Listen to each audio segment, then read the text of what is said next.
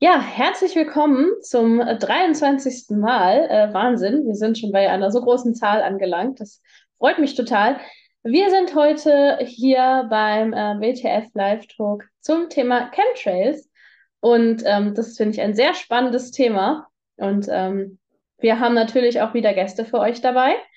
Uns kennt ihr schon, Holm, Lydia und mich. Bernd ist heute verhindert. Und ja, deswegen würde ich jetzt den Jörg einmal bitten. Stell dich doch einmal kurz vor. Was hast du mit dem Thema zu tun und wer bist du? Ja, also Jörg Lorenz, äh, beruflich bin ich ITler, privat bin ich äh, ja sechsfacher Opa demnächst äh, und, und nicht allein natürlich. Ja, und äh, Thema Chemtrails, ich äh, bin insofern dazugekommen, als dass ich äh, mich schon lange mit dem Himmel beschäftigt habe, also in der Höhe der Troposphäre, Atmosphäre, äh, insbesondere auch Planespotter war und äh, demzufolge mich auch mit der Materie äh, lange damit befasst habe.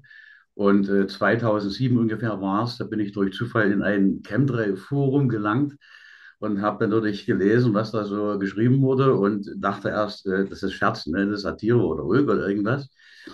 Und äh, jedenfalls äh, mit zwei anderen aus einem Luftfahrtforum haben wir uns dann da reingemacht. Wir haben uns äh, Flugzeugnamen gegeben, deswegen auch bei Twitter A380, bei Facebook und überall. Äh, und äh, haben dann mitgejuckst und haben aber schnell gemerkt, äh, dass da auch äh, ein gewisser Fanatismus dahinter steckte, dass die Leute also doch äh, davon überzeugt waren, was sie erzählt haben. Und später habe ich dann erfahren, dass das Forum, das war das erste größere deutschsprachige Forum von Peter Platte damals. Das war ja der erste prominente Vertreter bei uns gewesen. Ja, und wir sind dann auch ganz schnell gesperrt worden. Na ja, gut, und das war so der Auslöser gewesen, dass ich mich ein äh, bisschen damit beschäftigt habe, mit dieser Chemtrail-Problematik, in Anführungszeichen. Ähm, dann ging es weiter über YouTube, da kamen dann auch noch andere Themen dazu, 9-11 und so. Und äh, im Prinzip dann die eigentliche Heimat war ein Forum, ein Forensystem All Mystery. Äh, und das war also ein Forensystem bestehend aus verschiedenen thematischen Foren zu verschiedenen äh, irrationalen Bereichen. Und ich war halt dann überwiegend in diesem Streifenmärchenbereich. Wir haben das dann auch mit Kollegen übernommen. Also das war dann das äh, reine Debunking-Forum, dieses dieser Chemtrail-Bereich. Ne, während es woanders dann Homöopathie, Esoterik und so, das waren dann doch noch die irrationalen Vertreter. Naja, und so ging es weiter. All das war also, wie gesagt, so die Heimat gewesen, aber dann kam ja Social Media dazu, insbesondere Facebook.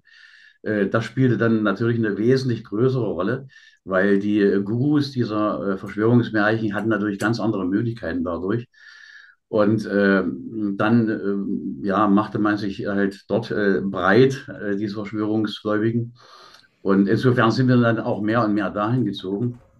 Und das war auch dann lange Zeit meine Heimat gewesen, diese Werner und so weiter und so fort.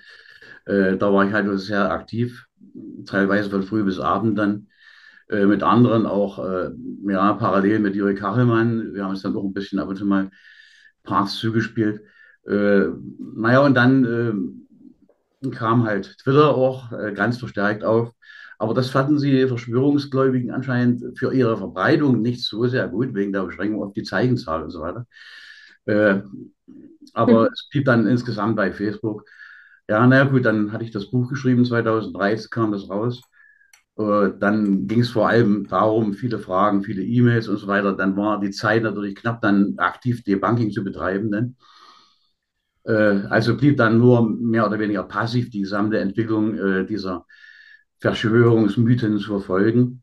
Und der, vor allem der, auch der Verhalten der Verschwörungsgläubigen. Es geht ja nicht nur um die Inhalte, mhm. auch um das Wie äh, die Verbreitung geschah.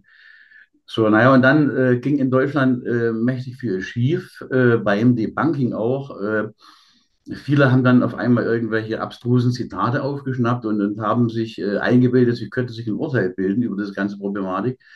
Und da wurde halt auch dann sehr, sehr viel kaputt gemacht. Weil ich, ich mag das nicht mehr Debunking nennen, Debunking war das nicht mehr. Mhm. Ja, und dazu kam dann auch, dass ich beruflich ausgelastet war und mhm. habe 2017, 2018 dann so nach und nach ein bisschen zurückgezogen. Mhm. Und habe dann einfach nur noch passiv beobachtet. Ja, und jetzt bist du heute hier. ja, naja, gut, es ging ja noch ein bisschen weiter. Jetzt war die Sache natürlich äh, spannend mit Corona, weil ähm, ein Debunking-Kollege und ich, wir hatten 2015, als die Sache in Heidenau mit den Geflüchteten war, äh, äußerste Befürchtungen geäußert äh, über die Gesellschaft, über die Zukunft. Und äh, Corona war dann äh, dermaßen ein Katalysator für das, was wir unter vier Augen gesagt hatten, was auch zutraf, aber wesentlich schneller, äh, als wir das ahnen konnten. Mhm. Und das war natürlich dann wieder eine spannende Sache, das zu beobachten. Erschreckend natürlich, äh, befürchten oder ja, es äh, nicht gut, aber es war halt, weil es hat sich alles so ein bisschen bestätigt, was wir bisher auch damals beim Debunking herausbekommen hatten, weil das war genau diese Entwicklung gewesen. Ne? Und ja, auf der einen Seite war es interessant, aber auf der anderen Seite natürlich auch unbefriedigend dann. Ne? Mhm, ja, klar. Wenn ich mal gerade unterbrechen darf. Wir hatten, mhm. wir hatten gerade aus dem, aus dem Chat äh, eine Frage, die vielleicht ganz relevant ist, äh, nämlich was ist denn überhaupt ein Chemtrail und was sollen sie bewirken? Aber erstmal äh, finde ich, sollte der Thorsten sich vorstellen. ja, aber bevor wir jetzt zu sehr äh, da, da rein einsteigen, ja, aber lass den, lass den Thorsten noch und dann kommen wir, aber direkt, sollten wir direkt Genau, dann der Holm brennt schon, der schart schon mit den Hufen.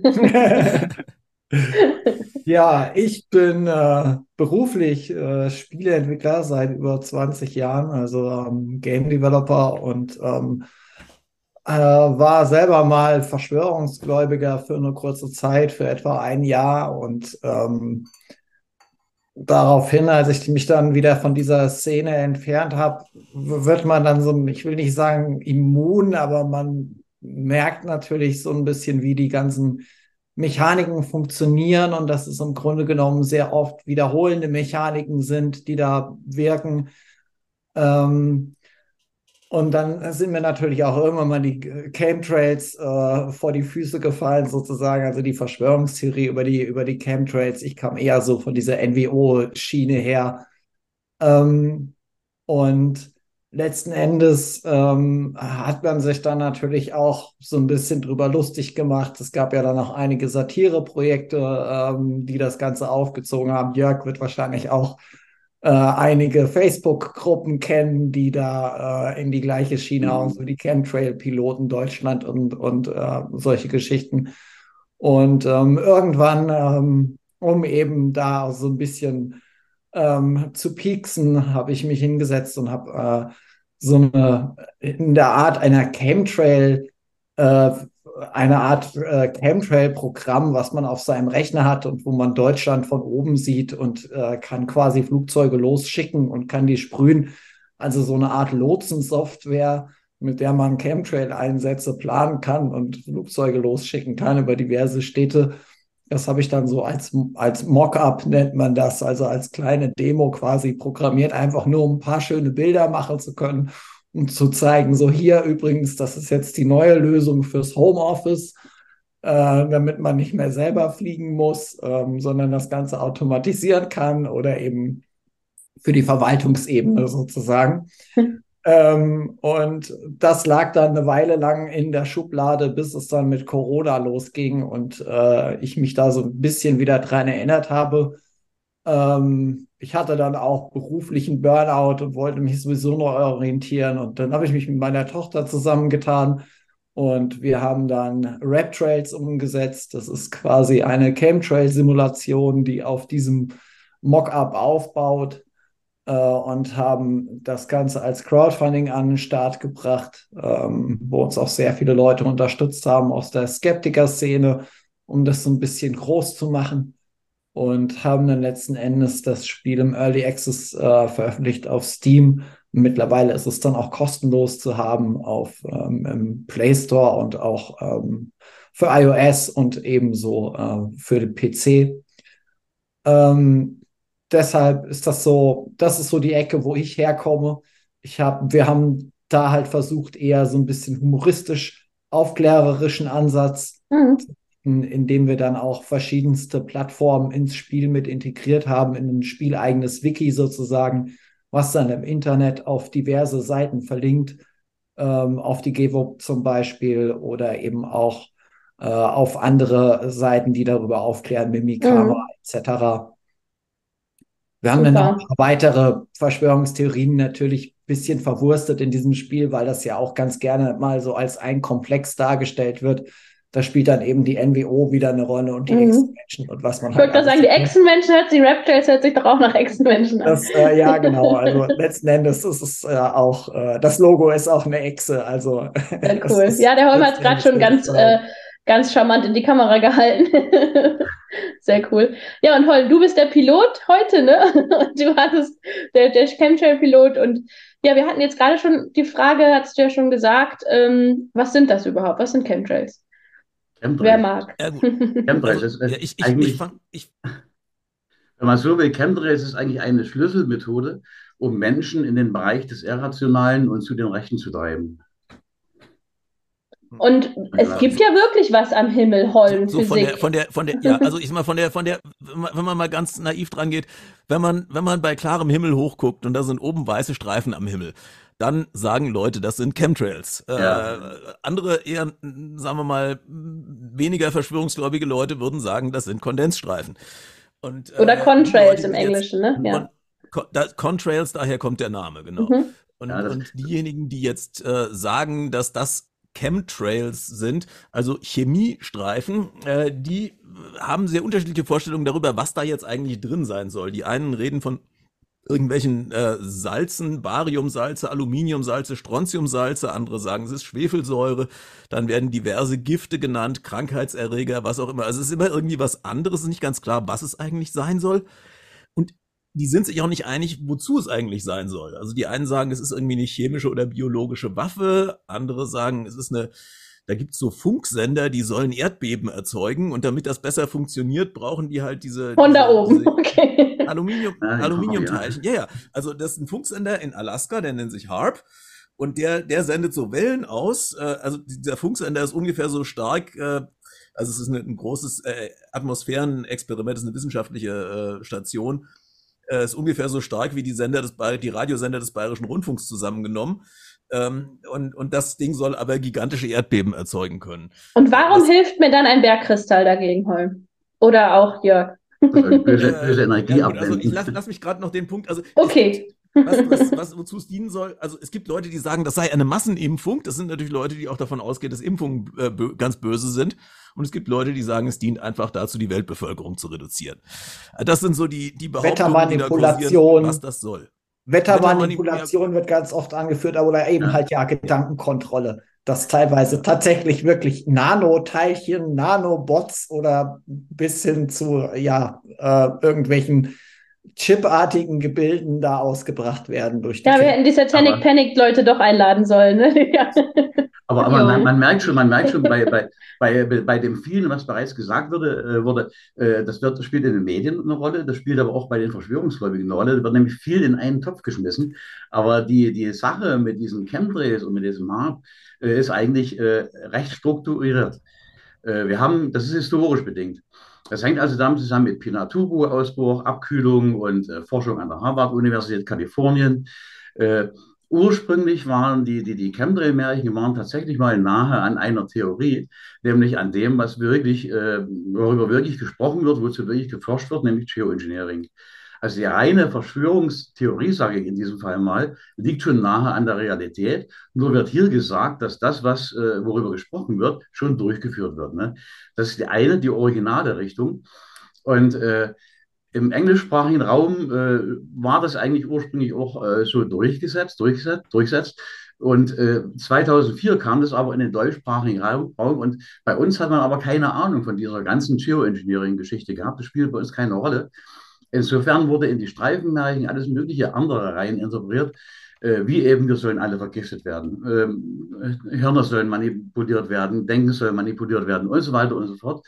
Und die haben halt also die Trennung. Die Originale, äh, die originalen Chemtrail-Märchen, die sagen tatsächlich, da ist Schwefeldioxid drin, da ist Schwefel drin, äh, da ist alles Mögliche drin, womit wirklich das Sonnenlicht gedimmt werden soll, während die, die eher mehr irrationale Richtung dann eben sagt, da sind diese Bariumsalze drin, da ist Alu drin, da ist alles Mögliche drin, äh, bis hin zu den Impfnadeln, die da ja, abgeregnet werden. Ne? Also diese beiden Richtungen. Und äh, ja, es gibt halt dann auch die Chemtrail-Gläubigen, äh, die, die eher rational denken, die halt auch eher das glauben, äh, dass was beim Geoengineering passiert. aber halt dann auch die andere Richtung, die dann halt äh, ja dieses abstruse Zeugs von sich geben. Und das Problem ist, äh, wenn man sich darüber lustig macht, dann wird man äh, das zitieren, was möglichst lustig klingt, möglichst abstrus ist. Und insofern hat diese, haben diese Cambrian-Märchen dadurch den Ruf, dass es alle Spinner sind. Ja, dass die eine Richtung, die originale Richtung tatsächlich doch nah an der Realität liegt, geht dabei unter. Und da wird halt eher auf diesen lustigen Zug aufgesprungen. Und äh, deswegen hat das Gesamte auch diesen Ruf weg. Ne? Also, mhm.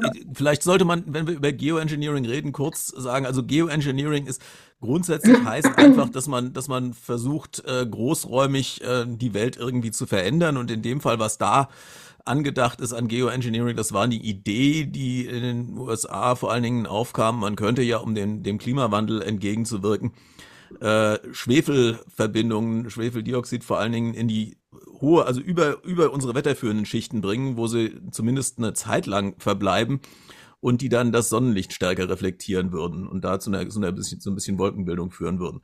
Das würde theoretisch dazu führen, dass es hier unten kühler wird. Äh, müsste man aber ständig, äh, also man müsste ständig das, das nachfüllen. Und, das, und dann wird man wahrscheinlich wieder so viel Zeug verbrennen, dass man mhm. Ne, ja, das, das dann auch wieder ein bisschen ja, also Schwefelverbindungen ne? in der Atmosphäre sind auch jetzt nichts, was man aus ökologischen so geil, Gründen ja. unbedingt haben will. Also mhm. das ist, es ist, so rein, rein nicht mhm. möglich, technisch nicht möglich. Ja. Ähm, wir müssen davon ausgehen, äh, das Zeug müsste raus aus der Wetterschicht, das müsste über die Wetterschicht, damit es nichts beim nächsten Gewitterguss unten landen würde. Das müsste also in die Troposphäre. Und äh, die Troposphäre ist bei uns 10 bis 13 Kilometer hoch. Äh, äh so hoch können die Flugzeuge nicht effektiv fliegen, um irgendwas auszubringen. Die Flugzeuge kommen schon so hoch, das ist kein Problem. Aber äh, um so viel Zeug da oben auszubringen, dazu reicht es halt technisch gesehen noch nicht. Das müsste entwickelt werden. Und es gab aber tatsächlich auch in den Medien schon äh, Beiträge, wo es sowas äh, als möglich angesehen wurde. Ja, es ist auch möglich über den Nordpol, denn da ist die Troposphäre nur acht Kilometer hoch. Mhm. Da geht es dann schon. Aber halt in unseren Gefilden oder gar noch weiter südlich, da geht es halt technisch nicht mehr. Ja. Wir haben jetzt gerade noch eine Frage im Chat gehabt und zwar ähm, äh, fragt Lebercase Toupet, sehr cooler Name übrigens. Ähm, könnt ihr was zum Wolkenimpfen sagen, also um Niederschlag auszulösen? Hm, das ist, ja, da wird auch sehr viel durcheinander gemacht. Wir müssen unterscheiden. Äh, wir haben Geoengineering und wir haben Wettermanipulation. Wettermanipulation, äh, das sind zwei verschiedene Sachen. Äh, beim Geoengineering geht es ums Klima.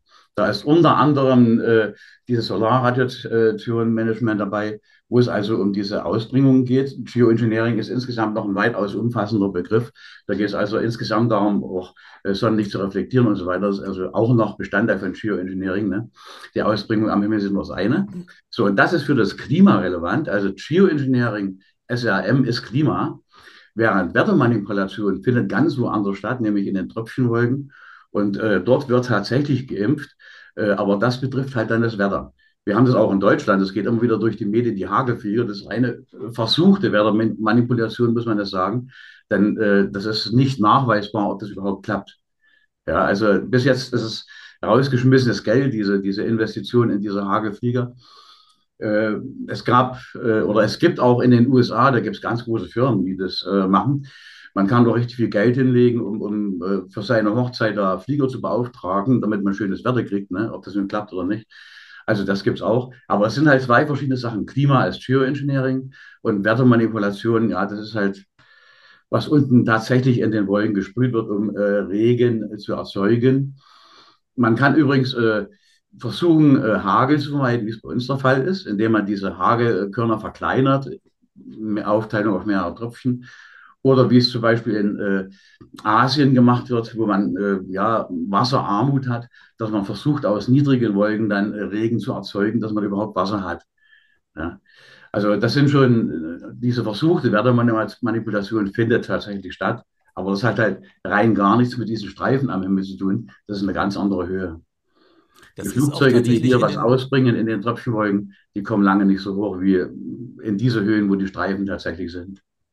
Das ist auch tatsächlich, also die, die äh, Amerikaner haben das im Vietnamkrieg versucht, dass sie mit dem gleichen Mittel, nämlich Silberjodid, was man halt benutzt, um, um äh, Wolken zum Abregnen zu bringen, äh, versucht haben, Nachschubwege des Vietcong in, in äh, unter Wasser zu setzen. Und äh, man es, also Analysen der, der US Air Force gehen so in die Richtung, dass man damit in den betreffenden Gebieten den Niederschlag um bis zu zehn Prozent erhöht haben könnte. Also äh, das ist wirklich in einem sehr überschaubaren Rahmen, der sehr wahrscheinlich nicht kriegsentscheidend war.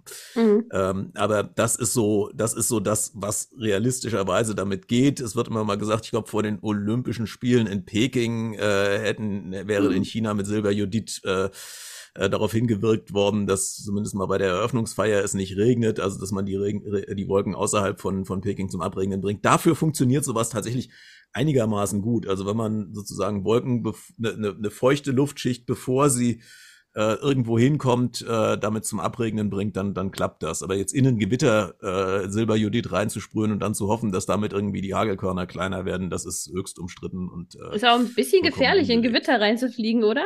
Ganz ja, unbedarfte Ja, aber das, das gibt ja auch, die sehr schnell.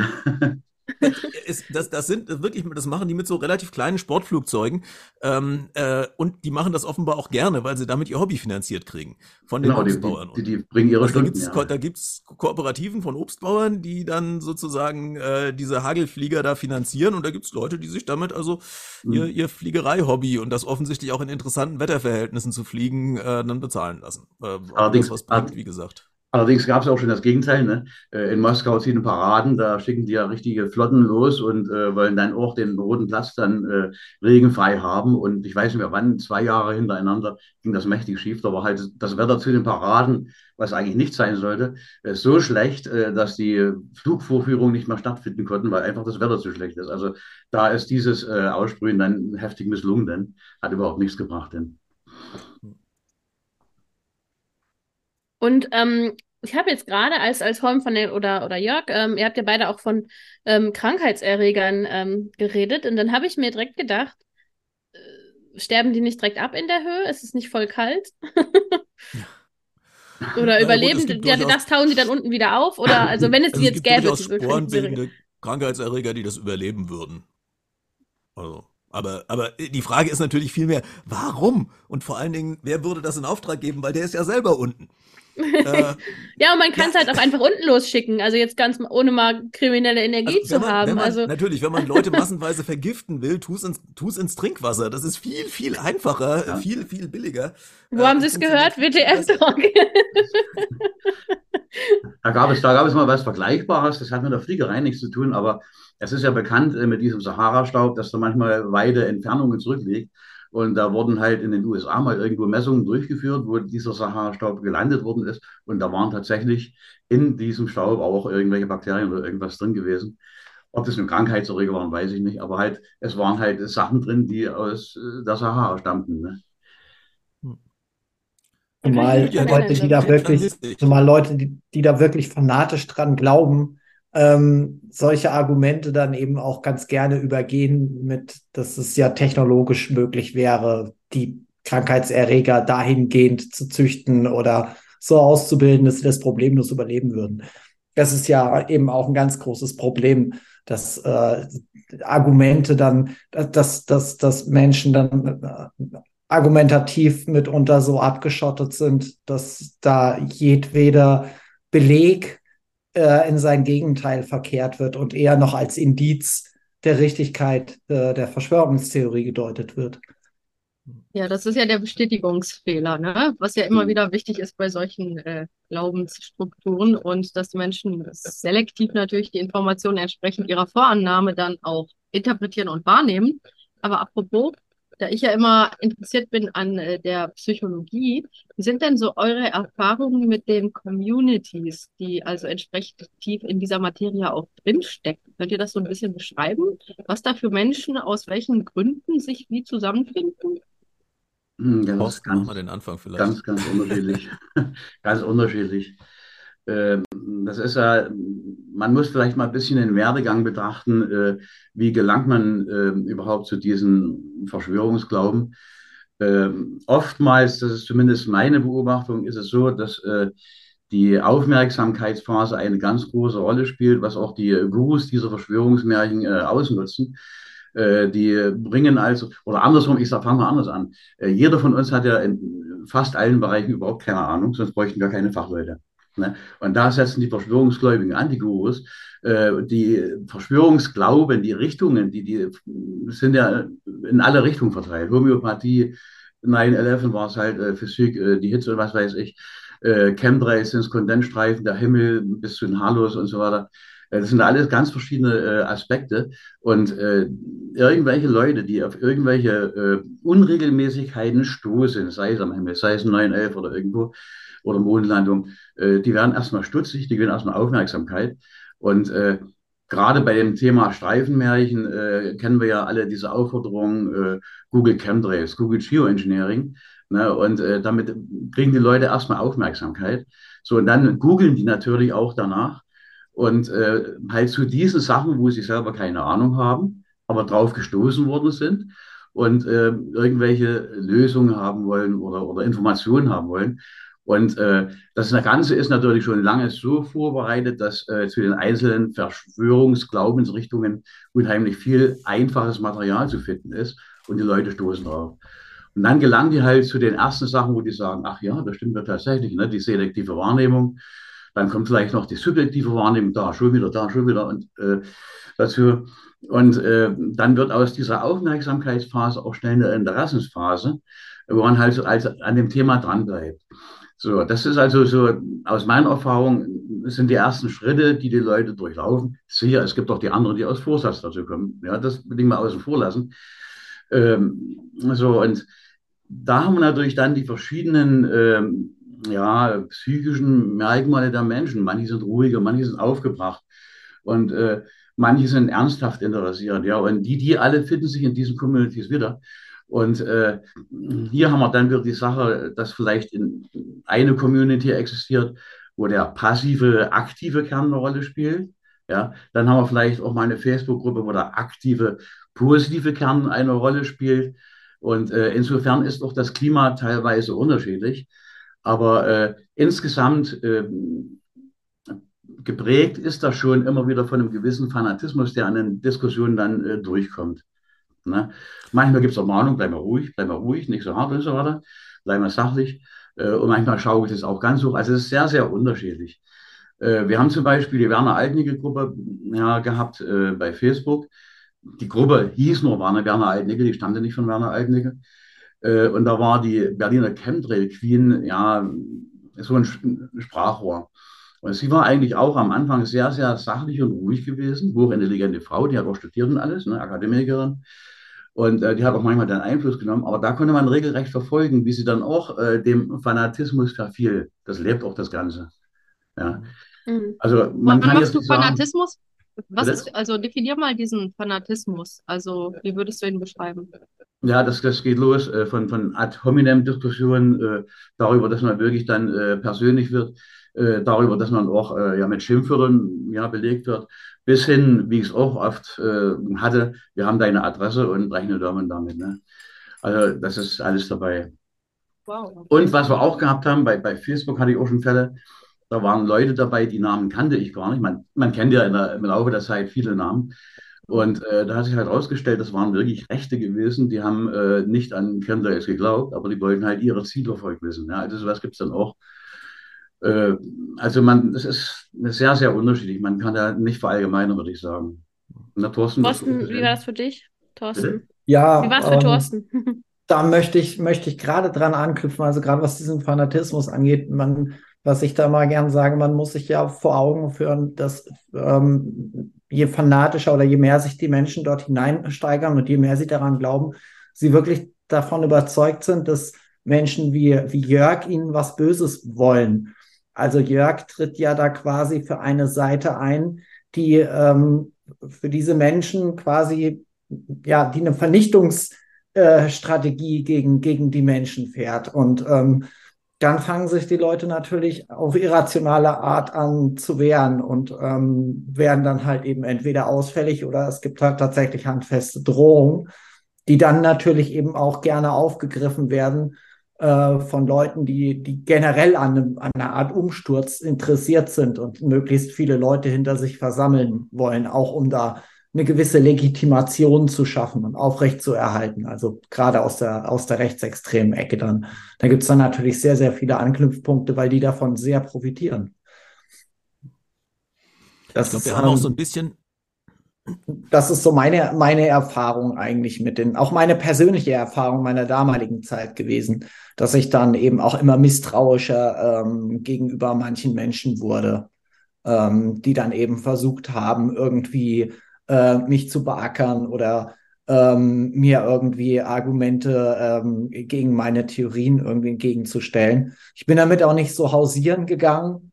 Das war, bei mir war das Ende der 90er. Da war das lange noch nicht so ausgeprägt, dass mhm. es so ist wie heute, dass man eigentlich im, im, gerade im Netz an jeder Ecke irgendwo eine passende Peer Group findet, die einen dann dabei irgendwie bestätigt und unterstützt. Ähm, da war ich natürlich vorsichtiger, wem ich was erzählt habe. Und ja, ähm, das ist meiner Ansicht nach heutzutage eben auch ein ganz großes ja, Problem eigentlich, dass ähm, es den Leuten, dass es, äh, dass es einem sehr leicht fällt, da eben eine passende Gruppierung zu finden, die einen im Grunde genommen immer noch weiter in diesen Kaninchenbau reinzieht. Und da haben wir ja auch einen ganz, ganz wichtigen Punkt. Äh, die Verknüpfung dieser einzelnen irrationalen Bereiche. Ähm, man sagt, man hört ja oft, Homöopathie macht zwar nichts, aber äh, hilft zwar nichts, aber macht auch nichts, das harmlos und so weiter, weil es halt nicht macht. Aber nein, so ist es nicht. Äh, es gibt ja diese vielen verschiedenen Bereiche, äh, die die äh, ja, Mängel im Kenntnisstand der einzelnen Leute abdecken. Und äh, ich habe jetzt in dem einen Bereich habe ich keine Kenntnisse, will aber was in Erfahrung bringen, also rutsche ich über diesen einen Bereich rein. Jemand anders hat Homöopathie gelangt darüber rein, äh, andere wieder über Esoterik und so weiter und so fort. Ja, also jede einzelne Richtung hat ihre einzelne eigene Funktion in diesem ganzen Komplex äh, des Irrationalen. Und irgendwann landet man halt in dieser Spirale und glaubt immer mehr, glaubt immer mehr, glaubt immer mehr. Ja, das ist dann äh, ja eine Abwärtsspirale ohne Ende dann. Weil da ja auch gegen, immer gegenseitig ein immer höheres Vertrauen dann herrscht mit der, mit der Zeit. Je mehr man mit den Leuten zu tun hat, umso eher ist man dann eben auch geneigt, aus den anderen Fach, irgendwelchen Leuten zu glauben, die dann über die anderen Fachbereiche äh, daher schwadronieren. Also und man, man ähm, das, das ist dann irgendwann auch wie so ein Bausatz. Also man baut sich dann auch als Verschwörungsgläubiger so ein bisschen seine eigene Wahrheit zusammen aus all diesen äh, Dingen, die auf einen einwirken. Ähm, und äh, da gibt es dann die einen, die, die voll überzeugt sind von dem, was sie sich zusammenreimen. Dann gibt es da die anderen, die da eher so ein bisschen esoterisch rangehen und sagen, ja, wer weiß denn schon, was stimmt. Ne? Ähm, das ist auch ganz oft so eine, so eine Schiene, wo, wo Menschen reinrutschen, dass sie sagen, na ja, es gibt ja nicht die Wahrheit und man sollte ja immer irgendwie alles schön offen halten und wer weiß denn, ob nicht doch was dran ist und dann möchte ich nicht derjenige sein, der irgendwie nicht, äh, der irgendwie die Scheuklappen auf hatte oder so. Also da hat man dann auch ganz oft eben so die Esoterik, die dann da mit reinspielt und dieses ähm, Offensein gegenüber allem. Und das ist auch was, was man sehr oft in diesen Communities dann hört, wenn man irgendwie versucht, Gegenrede zu platzieren. Also da wird man dann ähm, sehr, sehr schnell, ich will nicht sagen, niedergemacht, aber ähm, man wird halt eben so hingestellt, als wäre man irgendwie dogmatisch unterwegs. Und dann gibt es was, was man beobachten kann.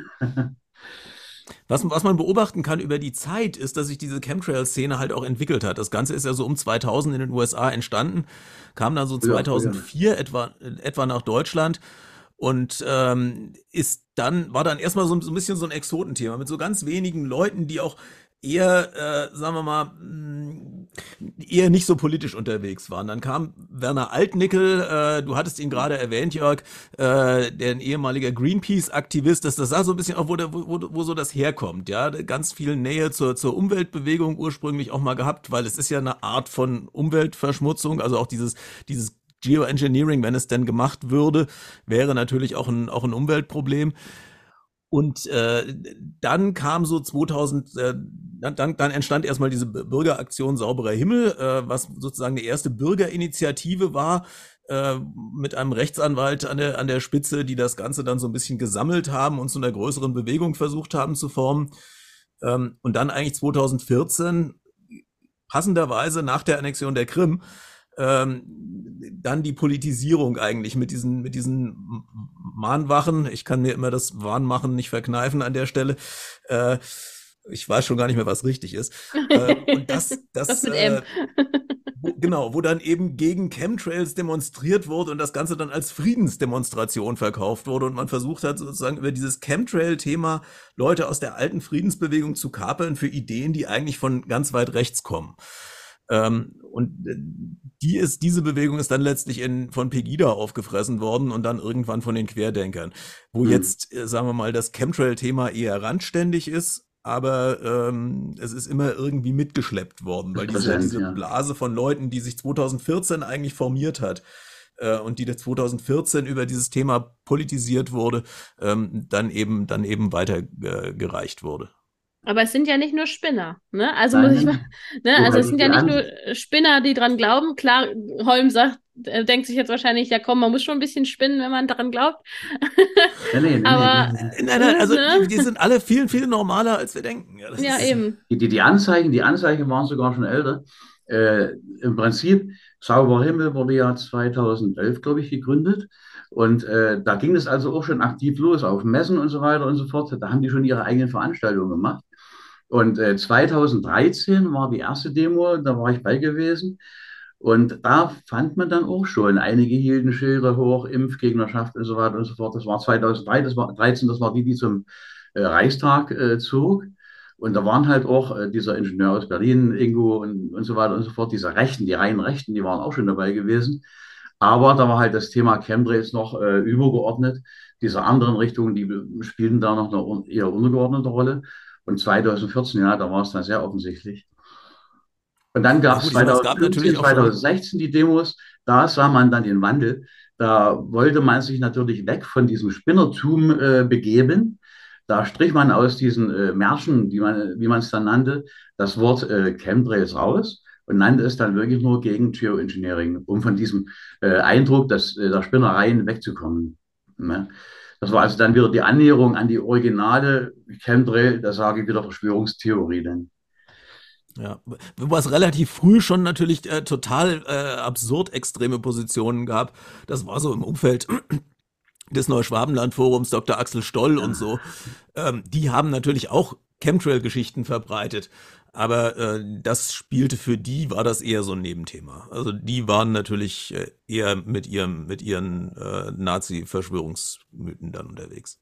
Ja, und parallel dazu gab es auch das, äh, äh, das Reichsdeppen, Anti-Reichsdeppen-Forum, Picolatorium, vielleicht kann sich ja mal erinnern, äh, dass das, äh, da gab es ja, waren ja Rechtsanwälte drin, da war damals diese Tina Wendt drin, ne, das, das war ja auch äh, spezifisch auf dieses Reichsbürgertum bezogen und da spielte Chem, spielten Chemtrails auch eine Rolle, aber halt auch, es war nicht das Hauptthema gewesen. Was dann, was dann Sonnenstand, äh, Sonnenstaatland wurde, das waren die, die Nachfolger von diesem Anti-Reichsdemmer-Forum. Habt ihr eigentlich irgendwelche Erkenntnisse, ob ähm, irgendwelche Altersgruppen oder irgendwelche Spezifika besonders häufig vorkommen bei den Menschen? Oder also ist das total aus eurer Sicht gemischt? Welche Menschen sich hauptsächlich jetzt tief in diese Szene hinein bewegen, sage ich mal.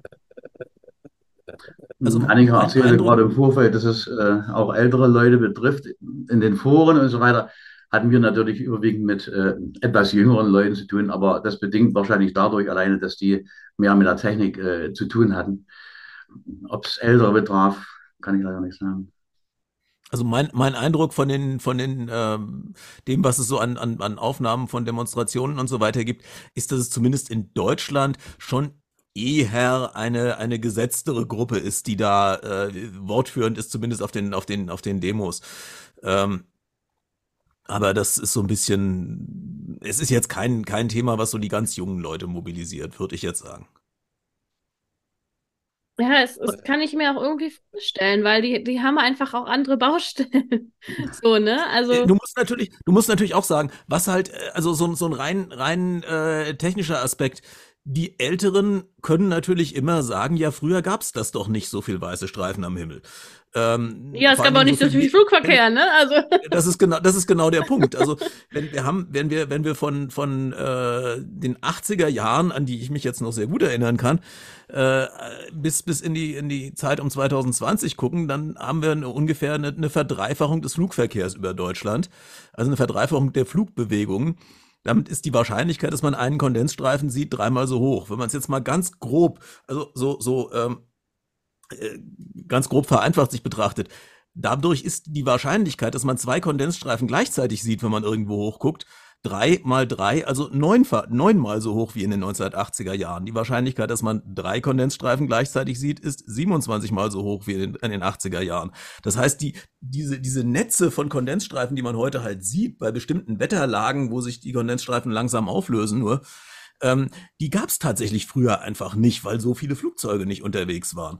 Und das das haben natürlich dieses Erlebnis, früher war der Himmel sauberer, wie diese Leute sagen, das hat man natürlich nicht, wenn man irgendwie 2005 geboren ist. Und es und ist halt auch so, ich bin ja viel auf zum Beispiel auf Instagram unterwegs und ich habe auf Instagram vielleicht auch einfach noch nie gesehen, aber ich habe da einfach noch nie irgendwas zum Thema Chemtrails gesehen. Weder auf Instagram noch auf TikTok. Und das ist halt so, so gerade so 2005 Geborene und Jüngere, ähm, die hängen nicht unbedingt auf Facebook. Ja, und so, ja, also es kann auch halt tatsächlich liegen, diese Gruppen, äh, wo dann auch teilweise, also ich, ich bin da auf eine Facebook-Gruppe gestoßen, wo sämtliche Admins, wenn du mal in die, in die Profile von den Admins reinguckst, waren alles Hardcore-Nazis. Hm. Äh, das war aber eine Gruppe vom Thema her, ging es nur um Chemtrails. Ähm, also da siehst du dann schon, dass sich in diesem, dass, dass, dass das eben instrumentalisiert wird, auch von politischen Strömungen, äh, weil ich glaube tatsächlich, dass die Leute nicht primär von Chemtrail-Glauben äh, motiviert sind, wenn die das machen, sondern dass die das halt einfach benutzen. Das ist dann auch einer, der, der schrieb dann einem Post auch, äh, ja, ich als bekennender Nationalsozialist versuche mich ja normalerweise politisch zurückzuhalten. Also wirklich schon Leute, wo man sagen muss, jo, also äh, die sind weit, weit, weit außerhalb des demokratischen Spektrums. Normalerweise ja, sagt man ja immer, nee, ich bin keiner. Ne? Also. Ja. Da braucht man nur den Hodingmann zu sehen. Hodingmann, den, den Herrn Köbing, der war ja dann auch mhm. äh, im Knast, glaube ich. Äh, der hatte ja dieses riesengroße Forum, was wirklich, regel, wirklich extrem rechts war. Und äh, da war ja auch, äh, Chemtrails war eine Schwerpunktproblematik und da fanden die regelrecht äh, Grabenkämpfe auch statt mit dem Dominik Storm, mit dem Rechtsanwalt von Sauberer Himmel. Äh, da war es also auch mh, ziemlich hardcore rechts. Und äh, das war auch das, wo ich wirklich verstärkt auch Anzeigen geschrieben hatten, weil das halt auch hart gegen mich ging, dann auch mit Veröffentlichung von Adressen und so weiter und so fort. Äh, das war schon extrem gewesen. Gab es denn aus eurer Erfahrung auch ähm, irgendwelche Konfliktgespräche bezogen auf diese Politisierung, dass da vielleicht Leute waren, die ganz stark diese Chemtrail-Thematik glauben, aber dann irgendwie vielleicht äh, widersprechen, wenn da Leute jetzt extrem rechts auftreten? Oder sind die Leute dann eher so wie der gemeinsame Nenner? Oder also es, es gab so eine Spaltung. Äh, in, von, von sauberer Himmel hat sich dann blauer Himmel abgespalten. Mhm. Äh, das ist im Wesentlichen, das war so eine Gruppe, die sich an dem Werner Altnickel äh, orientiert hat, der auch tatsächlich dann nach rechts mit abgedriftet ist. Also von Werner Altnickel mhm. gibt es ein paar aktuellere Videos, wo er sich also über das äh, über das Weltjudentum auslässt und also wirklich ganz äh, ganz üble Geschichten ablässt, äh, während der der Dominik Storr, dieser Rechtsanwalt, der glaube ich also man hat so ein bisschen das Gefühl gehabt, er hat auch versucht, sich darüber Mandate zu sichern, äh, waren allerdings, er hat nicht viele Mandate darüber gekriegt, offenbar, und auch keine sonderlich prominenten, aber äh, der ist sozusagen mit seinem Rest von sauberer Himmel dann zurückgeblieben äh, und hat versucht, das unpolitisch zu halten. Ähm, und der Verein ist aber, hat sich aber dann langsam aufgelöst, während Blauer Himmel zumindest hier in, in Mittelhessen noch äh, sehr, sehr lange, sehr, sehr aktiv war eigentlich bis sie, bis sie von den Querdenkern dann geschluckt wurden. Ähm, aber die haben dann halt, die hießen dann zwar noch Blauer Himmel Hessen, aber das Chemtrail-Thema trat langsam in den Hintergrund und dann kam ähm, kamen immer mehr, also von, von Heiltrommeln für Mutter Erde bis zu wir werden von Reptilien beherrscht, kam dann halt wirklich alles, ja. Zum ja, Thema Reptilien ähm, habe ich noch eine Frage an den Thorsten. ähm, kann man denn bei dem Raptrace-Spiel mit einem Reptil ein Flugzeug fliegen und Chemtrails verteilen? Ja, also die, die Story ist, dass du quasi angestellt bist bei der äh, NWO als äh, Agent sozusagen. Also ähm, es, es steht dir frei, als was du dich definierst. Also du kannst dich als Reptil definieren, du kannst aber auch sagen, ich bin, bin halt ein Mensch und bin halt da angestellt. Aber letzten Endes geht es darum, dass du da als neuer Bewerber anfängst und dann sukzessive du die Einsätze planst und durchführst. Du sitzt aber nicht selber im Flugzeug und fliegst, sondern es ist quasi eine Top-Down-Ansicht auf die Erde. Es ist mehr eine Art Strategiespiel, will ich jetzt mal sagen. Ne? Also ist nicht so, als würdest du selber im Flugzeug sitzen. Okay. Aber hört sich interessant an. das war jetzt der Werbeblock. und ähm, ich hatte gerade am Anfang noch gesagt, ähm, inwiefern, also weil ich, ähm, ich habe im Vorgespräch schon gesagt, ich habe tatsächlich entfernte Familienmitglieder, die an Chemtrails glauben. Und ähm, da standen dann jetzt auch, stand auch letztens dann erstmal Bergkristall rum, weil der gegen diese bösen Chemtrails helfen soll. Und warum hilft der denn? Oder warum hilft er natürlich nicht? Weil man dran glaubt, würde ich sagen. Also äh, es gibt ja auch äh, sogenannte Orgonite. Das, das sind also dann keine, keine Bergkristalle, sondern das ist im Wesentlichen Kunstharz mit irgendwas drin äh, oder sogenannte Chembuster, die man sich hinstellt. Und es gibt tatsächlich Leute, die das also filmen, dass sie diesen Chembuster in, den, in, den, in ihren Garten stellen. Chembuster. Und dann sieht man, wie oben tatsächlich keine Wolken drüber sind. Also der löst äh, was da jetzt so toll dran sein soll, wenn sich da oben drüber die Wolken auflösen würden und es tatsächlich weniger regnen würde, weiß ich nicht. Äh, aber aber äh, andere, bei anderen heißt es dann, man müsste Schälchen mit Essig aufstellen gegen die Chemtrails. Äh, aber es ist natürlich, also es wird häufig dann wirklich gesagt, da oben drüber lösen sich dann äh, lösen sich dann die die äh, die Wolken auf. Was natürlich, wenn du eine aufgelockerte gemischte Bewölkung hast, so eine Stratocumulusdecke, hast du halt immer irgendwo Wolkenlöcher, die aufreißen. Und wenn du jetzt unbedingt willst, dass sich da jetzt irgendwo ein Wolkenloch öffnet, dann wirst du schon früher oder später dahin gucken, wo sich gerade eins geöffnet hat.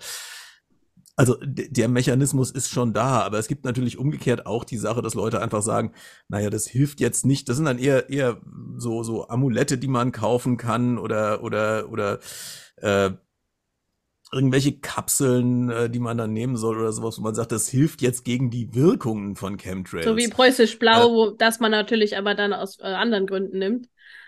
oder gut, also Jod also die, die oder sowas. Wirkung, die, die Wirkung ähm, von, von da, da, da, wenn man es mal einfach so sagt, da die Wirkung von, von Chemtrails letztlich der Nocebo-Effekt ist, also die, dass man meint, äh, einem passiert was Schlechtes mm. und dann fühlt man sich halt auch schlecht. Klar, dann kann man es mit dem Placebo dann. Äh ja, dann kann man dem natürlich mit einem Placebo äh, tatsächlich äh, entgegenwirken, Klar. was natürlich auf der anderen Seite wieder eine Riesengeschäftemacherei ist. Mm. Ich wollte gerade sagen, das lässt sich halt auch schöne Preise, ne? Geld verdienen. Mm. Ja. Sind auch schöne Preise, die Akasha-Säule. Also ich kannte sie für 3000 Euro, letztens hat sie mir jemand für 6000 Euro gezeigt. Ne?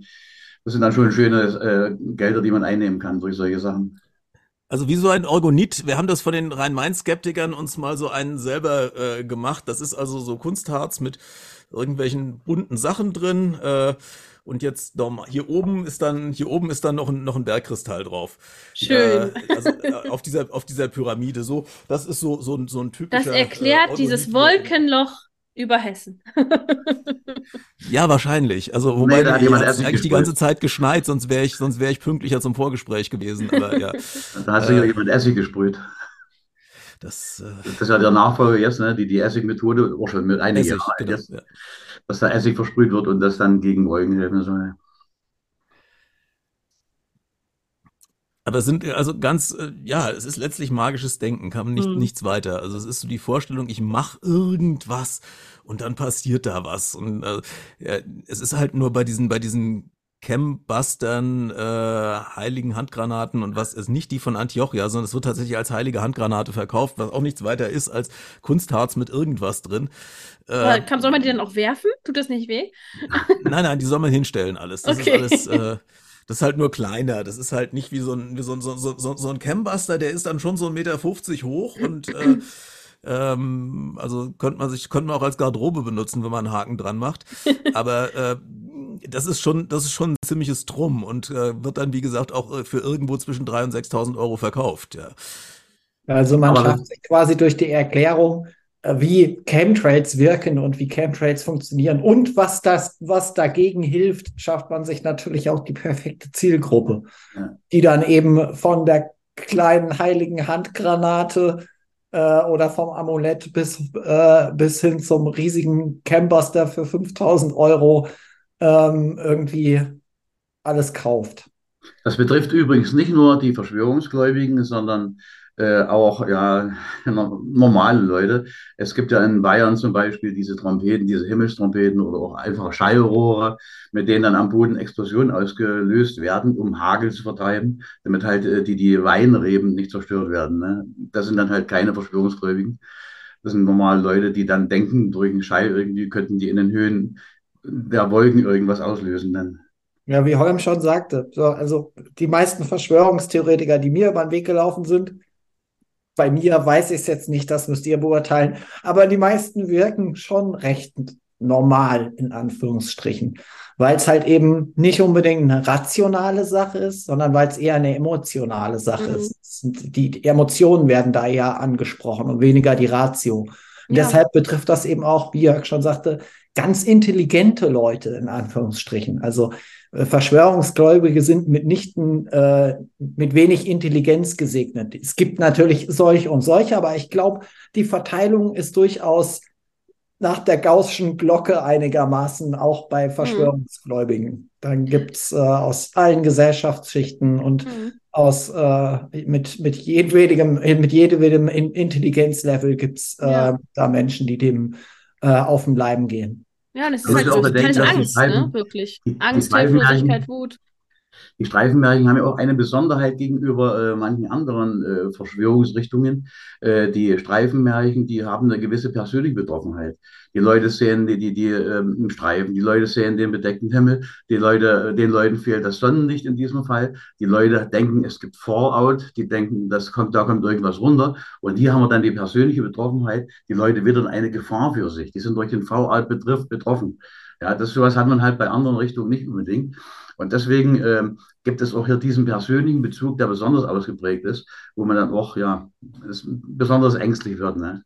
Ja, auch dieses Gefühl, Ganz man hat keinen Ausweg, ne? Also, weil, mhm. ja, wenn du keine Homöopathie haben willst, dann nimmst du halt keine. So, ne? Aber, ähm, aber wenn da was von oben runter regnet, womöglich, was sie denken, von der Regierung versprüht oder so, dann, äh, dann hat man ja das Gefühl, da gibt es keinen Ausweg. Ich kann dann gar nichts machen. Und das macht die Leute natürlich noch, noch hilfloser und treibt die noch weiter rein. Ne? Ja, aber es ist ganz häufig ist ja auch ein tatsächlicher Leidensdruck irgendwo da, der nichts mit Chemtrails zu tun hat. Keine Ahnung, da hat halt jemand äh, durch Stress im Job oder was auch immer chronische Kopfschmerzen und der sucht einfach eine Erklärung für seine Kopfschmerzen. Und äh, dann kommt jemand und sagt, guckt nach oben und sagt, guck mal, die spulen wieder. Und äh, dann, dann hast du die Erklärung. Und das, äh, das ist dann sozusagen auch so ein selbstverstärkendes System, äh, weil dadurch, dass gesprüht wird äh, oder dass du denkst, dass gesprüht wird, geht's dir natürlich dann auch wieder schlechter und dann hast du erst recht Kopfschmerzen. Aber trotzdem, du hast eine Erklärung für die Kopfschmerzen und damit bestätigt sich das halt. Und das ist äh, ja nicht äh, ganz schwer, da wieder rauszufinden. Ja. Und das setzt nicht voraus, dass man irgendeine, irgendeine psychische Störung hat oder besonders mhm. leichtgläubig ist oder sowas, sondern es ist einfach ein grundsätzliches Bedürfnis. Wenn es einem schlecht geht, mhm. will man ja wissen, warum. Ähm, wenn die Erklärung eine ist, gegen die man jetzt nicht ankommt, ähm, dann ist es natürlich noch blöder. Aber, aber unter Umständen ähm, kommt dann ja auch einer und sagt einem, nee, komm mal, wenn du Essig aufstellst, geht's dir besser. Ja. Mhm. Also, Was ja dann also, Agency mal, zurückgibt. Ich, ich glaube, ne? ja. glaub, der, der, der, der Teil, der tatsächlich an diese, an diese einfachen Lösungen glaubt, äh, der ist noch mal kleiner als der Teil, der an die Verschwörung an sich glaubt. Ähm, mhm. Ist aber jetzt eine reine, reine Spekulation von mir, aber mhm. ich habe nicht den Eindruck, dass alle, die an, an, ähm, an Chemtrails glauben, tatsächlich auch glauben, dass da, äh, dass sie da sich jetzt mit diesem oder jenem Produkt dagegen schützen können. Das hat man bei, bei sauberer Himmel gesehen. Die haben auch immer so ein bisschen sowas mitverkauft, aber das war immer mehr so eine Randerscheinung in dieser Szene. Mhm. Apropos, wir haben da eine schöne Chatfrage zu von Im Wald.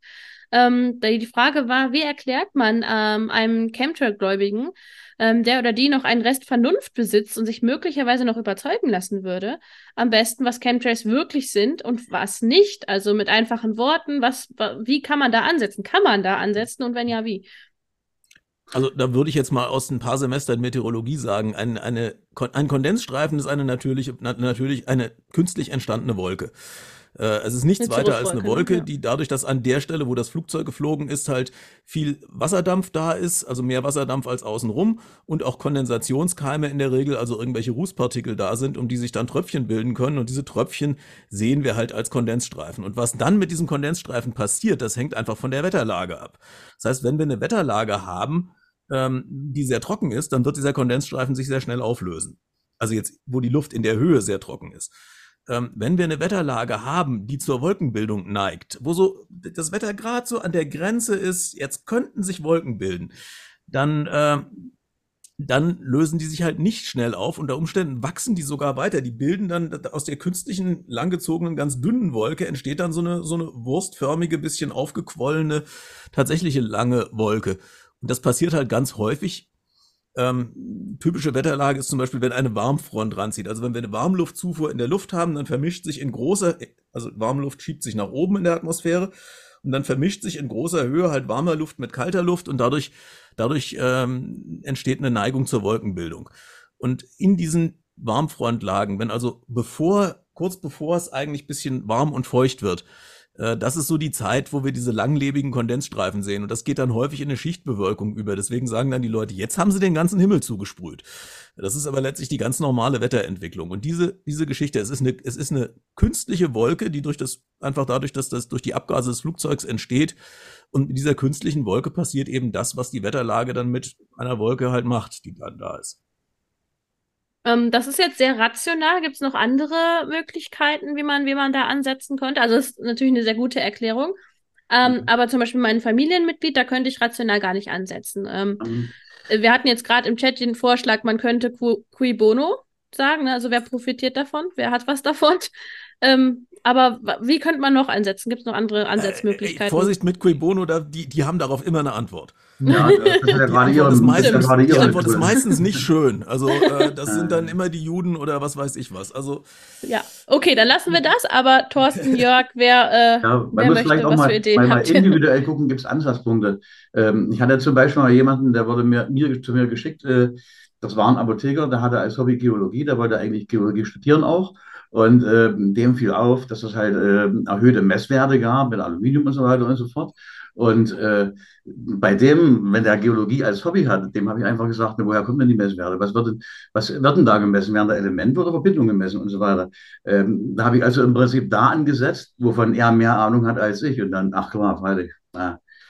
So, und, und äh, durch solche Sachen vielleicht, dass man rausfindet, wo ist er konkret zu kriegen. Ne? Denn, denn die Chemtrail-Thematik, das ist ja eine ganz, ganz breite Palette, was eine Rolle spielt. Das geht von, von äh, Strömungsmechanik, das, äh, das sind Wirbel, das ist die Kondensation, das ist Berge und Findeis und so weiter. Da muss man vielleicht mal gucken, wo kann man bei dem ansetzen, wo kann man den kriegen. Das ist, das hat sich ab und zu mal bewährt, dass man halt da genau guckt. Mhm. Na. Was die emotionale Schiene angeht, also was bei mir im Grunde genommen das Umdenken bewirkt hat, war vor allen Dingen Abstand.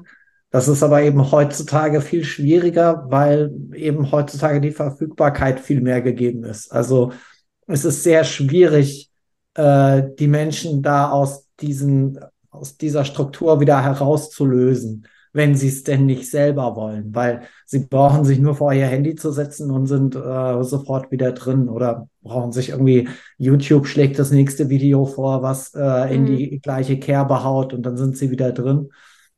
Deshalb kann ich da wahrscheinlich gar keinen so guten Tipp geben, aber ähm, eventuell über, es gibt auch viel Literatur darüber tatsächlich mittlerweile, ähm, die sich dann eben eher mit der emotionalen Komponente befasst und ähm, dass man eher versucht, sich in die Person hineinzuversetzen und ergründet, wovor die Leute eigentlich Angst haben, dass man sie nicht herabsetzt, dass man sie ernst nimmt, dass man ihnen eine Möglichkeit gibt, ihre Ängste zu artikulieren.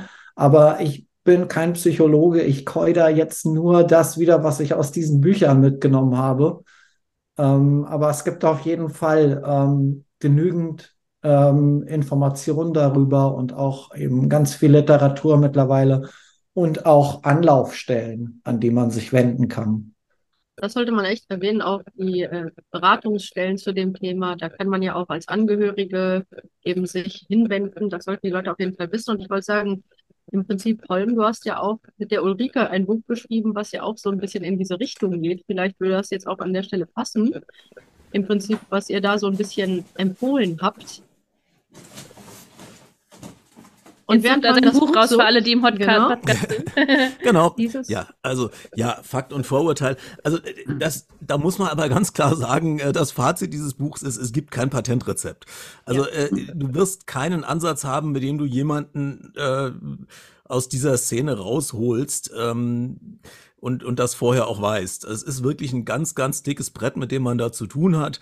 Ähm, ganz wichtig ist, wenn es jemand ist, äh, der einem wichtig ist und für den man möglicherweise auch selbst wichtig ist, dass man den Kontakt hält, auch wenn man sagt, ähm, dass ich, ich halte das für Unsinn, was du da erzählst. Ähm, aber äh, lass uns vielleicht einfach über was anderes reden. Ähm, oder keine Ahnung, lass uns nicht darüber reden, wenn die Kinder dabei sind oder sowas. Ähm, dass man irgendwo eine vernünftige Basis kriegt, dass man den Kontakt noch hält oder dass man einfach sagt, komm, äh, lass uns vielleicht in einem halben Jahr wieder treffen oder sowas, wenn es jemand ist, den man eh nur gelegentlich sieht weil, weil wenn die, wenn jemand da irgendwann rauskommt, dann ist es halt ganz wichtig, dass er, dass er noch Leute hat, die, die einen dann auffangen, weil die Freunde, die man in der Szene hat, wenn man da rauskommt, sind halt weg. Ja, also das ist äh, im, im, ungünstigsten Fall sind es auf einmal ganz üble Feinde. Also das, ja, ja. Und dann kommt da noch ganz oft eben ein gewisses Schamgefühl dazu, wenn man sich dann eingesteht, dass man falsch gelegen hat, aber hat mitunter Monate oder gar Jahre lang ähm, versucht, zum andere zu missionieren und sich dann einzugestehen, dass man falsch liegt, ist schon schwer genug. Und wenn man dann weiß, okay, ich kann aber trotzdem zu meinem besten Freund hingehen und er wird mir das nicht übel nehmen, er hat mir das die ganzen letzten Monate oder Jahre nicht übel genommen. Ich hatte irgendwie immer einen Draht zu dem. Das ist eben auch sehr, sehr wichtig auf jeden Fall. Aber wie Holm schon sagte, ich glaube, da muss schon ein sehr starkes Band ähm, da sein, weil äh, Otto Normalmensch macht irgendwann zu, zu und sagt, ich will mit dem nichts mehr zu tun haben. Gerade wenn die Leute dann irgendwie immer fanatischer werden und Dinge von sich geben, die man von ihnen eigentlich so nie erwartet hätte, wenn es dann eben in Richtung Antisemitismus geht, wie Holm schon angesprochen hat, da ist dann für viele Menschen zu Recht ja auch eine Grenze erreicht und dann wird der Kontakt abgebrochen. Also man muss da schon eine gewisse Leidensfähigkeit mitbringen, glaube ich. Oder ja, einfach ist, ich glaub, dafür geboren sein das ist auch völlig legitim, dann irgendwie zu sagen, jetzt, nee, jetzt reicht's mir. Äh, gerade wenn es jemand ist, der einem eben nicht so wichtig ist. Also das ist, wie gesagt, der, der dieses Kontakt halten und so weiter, das ist halt wirklich in der Familie oder unter engen Freunden oder sowas, wo man einfach äh, auch aus der Vergangenheit irgendwie weiß, das ist ein guter Kerl. Und aber, aber äh, um Gottes Willen, nee, also den, den, den schwurbelnden Nachbarn da jetzt rausholen zu wollen, das ist äh, ganz, ganz häufig äh, eh zum Scheitern verurteilt und äh, äh, ja, da macht man sich eigentlich eher nur, nur selber kaputt damit. Und das äh, im Zweifelsfall auch äh, ist es völlig legitim zu sagen, nee, äh, will ich mich nicht mit auseinandersetzen und das muss ich mir nicht anhören. Vielleicht auch ganz interessant. Die, die, die meisten, die meisten Rückkehrer, ich habe ja viele Rückkehrer erlebt, die meisten Rückkehrer habe ich aber nicht gehabt äh, als Folge von persönlichen Gesprächen. Also wenn du mit einem Verschwörungstheoretiker oder Verschwörungsgläubigen sprichst, ähm, in der Regel wirst du in dem Fall wenig Erfolg haben. Die, die meisten Erfolge kamen dadurch, äh, dass wir im Prinzip in Gesprächen bei Facebook, in Foren und so weiter und so fort mitgeschrieben haben. Und das war für die Stillen mit sehr, sehr wichtig. Auch wieder in den direkten Gesprächen mit den Leuten dort hast du keinen Erfolg gehabt. Aber es gab viele, viele äh, stille Mitleser, äh, die aus diesem Geschriebenen was mitgenommen haben. Und das habe ich halt dann auch an vielen Mails äh, gemerkt, wo dann Reaktionen per E-Mail kamen, die sie bedankt haben, die noch weitere Fragen gestellt haben, die darauf eingegangen sind. Ja, also solche Sachen, solche, solches Geschriebenes spielt eine größere Rolle bei stillen Mitlesern, als wenn man mit jemandem selber spricht. Wobei das Gespräch Mittel zum Zweck ist dann natürlich. Ne? Hm. Ja, es ist halt ganz oft eben der Keim, dieser, dieser kleine Keim, dieser kleine Zweifel, der einen da reinzieht oder wo es mit anfängt, dass man da reingerät. Und es sind dann eben auch wieder diese kleinen Zweifel, die sich dann irgendwo irgendwann im Hinterkopf manifestieren, die einen dann auch wieder rausziehen können. Also ich glaube, das ist sogar eine ganz ähnliche Mechanik, dieses, wie man hm. reingerät und wie man wieder rausgerät. Es sind dann so die ersten Widersprüche, die sich ergeben und dann setzt man sich damit auseinander. Und bei dem einen fruchtet es, bei dem anderen fruchtet es nicht. Das ist, könnte ich mir vorstellen, bei vielen Aussteigern, die irgendwann Sekten den Rücken kehren oder Aussteigern aus dem Islamismus, aus dem Rechtsextremismus, generell aus solchen Strukturen ist es, glaube ich, mitunter sehr ähnlich. Da wollte ich gerade äh, nämlich fragen, Thorsten, ob du vielleicht anhand deiner eigenen Erfahrung vielleicht sagen könntest, was du rückblickend sagen würdest, was waren die entscheidenden Faktoren, die dich da reingebracht haben und dann eben die entscheidenden Faktoren, die dich rausgebracht haben. Jetzt hast du gerade schon gesagt, so Zweifel in die eine oder andere Richtung, aber würdest du da auch andere Sachen heute sehen, die da den Weg geebnet haben? Also mit Sicherheit, was Jörg ja auch schon angesprochen hat, das ist so diese, diese Kompetenzsimulation. Also man mhm. hat irgendwie das Gefühl, man wüsste irgendwie was, was die anderen nicht wüssten. Und ähm, gerade auch wenn man es, wenn man ähm, nicht unbedingt, ähm, sage ich jetzt mal, in der Schule zum Beispiel groß angesehen war oder so, dann mhm. gibt einem das natürlich noch mal mehr Sicherheit. Also da ist dann natürlich auch schon so ein bisschen Freude dabei, dass man eben irgendwie was weiß, was alle anderen nicht wissen und dass man vielleicht doch auch mal ein bisschen schlauer ist als, als die anderen. Ähm, das ist auf jeden Fall eine Komponente. Was natürlich auch mit reinspielt, ist generell irgendwie vielleicht eine Art Perspektivlosigkeit oder auch Existenzängste, dass man irgendwie nach Orientierung sucht. Das mag da auch mit reinspielen. Und was bei mir mich dann eben rausgeholt hat, das ist ähm, ja, letzten Endes, wie es vorhin schon angesprochen wurde, junge Leute haben ganz andere Probleme. Ähm, äh, beim, bei uns zeichnete sich dann ab, so, ups, du bist jetzt Vater und dann hast du halt auf einmal ganz andere Probleme. Äh, mhm. Wenn du dich dann entscheidest, so, okay, dann ziehen wir das jetzt durch und das war so der initiale Punkt, um überhaupt ähm, den ganzen Kram eben um diesen Abstand zu haben auch und, und sich gar nicht mehr damit zu befassen, weil man einfach äh, sozusagen gar keinen Kopf mehr dafür hatte, irgendwie sich damit zu befassen. Lustigerweise. Also das, was vorher sehr viel Raum eingenommen hat im täglichen Leben. Also ich saß vom Radio und habe die Nachrichten gehört, um irgendwelche Indizien äh, äh, festzustellen, was sich jetzt weltpolitisch ändert, ob das abgeglichen mit den Dingen, die ich so in den Büchern gelesen hatte, ähm, irgendwelche frühen Zeichen, ob ich da irgendwelche frühen Zeichen erkenne, mit dem, was, ob das in Einklang steht mit dem, was ich aus den Büchern äh, äh, äh, erfahren habe, die ich so damals gelesen habe. Das war dann eigentlich ziemlich schnell wie weggeblasen, weil ich eben, weil du eben dann zusehen musst, kriegst du denn jetzt das Geld für den nächsten Monat her, um deine Familie zu ernähren. So, also es waren echt ganz profane Dinge dann, die mich irgendwie wieder auf den Teppich geholt haben.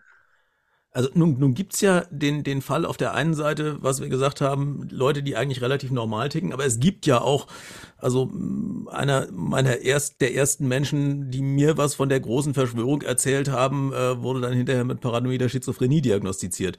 Lydia, wo ist denn der Punkt, wo du sagen würdest, kam auch als Frage von Noxnube im Chat, wo, wo fängt's denn an, dass es krankhaft wird? Also wo, wo kann ich jetzt sozusagen versuchen, zumindest mal abzugrenzen, wenn mir jemand mit sowas über den Weg läuft, äh, ist der, ist das jemand, der, der eher ein behandlungsbedürftiges Problem hat oder ist das jemand, der sich einfach in eine Verschwörung verrannt, in Verschwörungsdenken verrannt hat? Man sollte als Privatperson da extrem vorsichtig sein und äh, das natürlich eher Fachleuten überlassen. Aber jemand, der jetzt wirklich eine wahnhafte Störung hat, würde eher davon ausgehen, dass zum Beispiel irgendwelche ominösen Mächte genau diese Person fixieren und dass sich quasi das Weltgeschehen um genau dieses Individuum dreht. Und die Person sieht sich dann eher im Zentrum der Ereignisse. Also alles fokussiert sich um die eigene Person herum. Und das ist ja dann bei dem generellen Verschwörungsglauben, da sieht man ja auch diese Gruppeneffekte, dass die Personen jetzt weniger glauben, dass sie im Zentrum der kompletten Weltgeschichte und des Geschehens stecken, sondern sie glauben ja dann eher, so, sie würden jetzt etwas sehen, was ihre eigene Gruppe auch sieht, wodurch die eigene Gruppe dann so elitär wird, weil das wäre ja dann vermeintlich die Gruppe, die durchblickt, was los ist und die anderen Leute würden das nicht schnallen. Aber das kann man, wenn man sich genauer anschaut, was die Person wirklich wahrnimmt, beispielsweise dann auch ähm, durchaus, würde ich sagen, unterscheiden. Aber im Zweifelsfall sollte natürlich so etwas eine Person tun, die da auch fachlich dann einen Fall betrachtet. Also man sollte vielleicht sehr vorsichtig sein, wenn man privat versucht, sich eine Meinung zu bilden.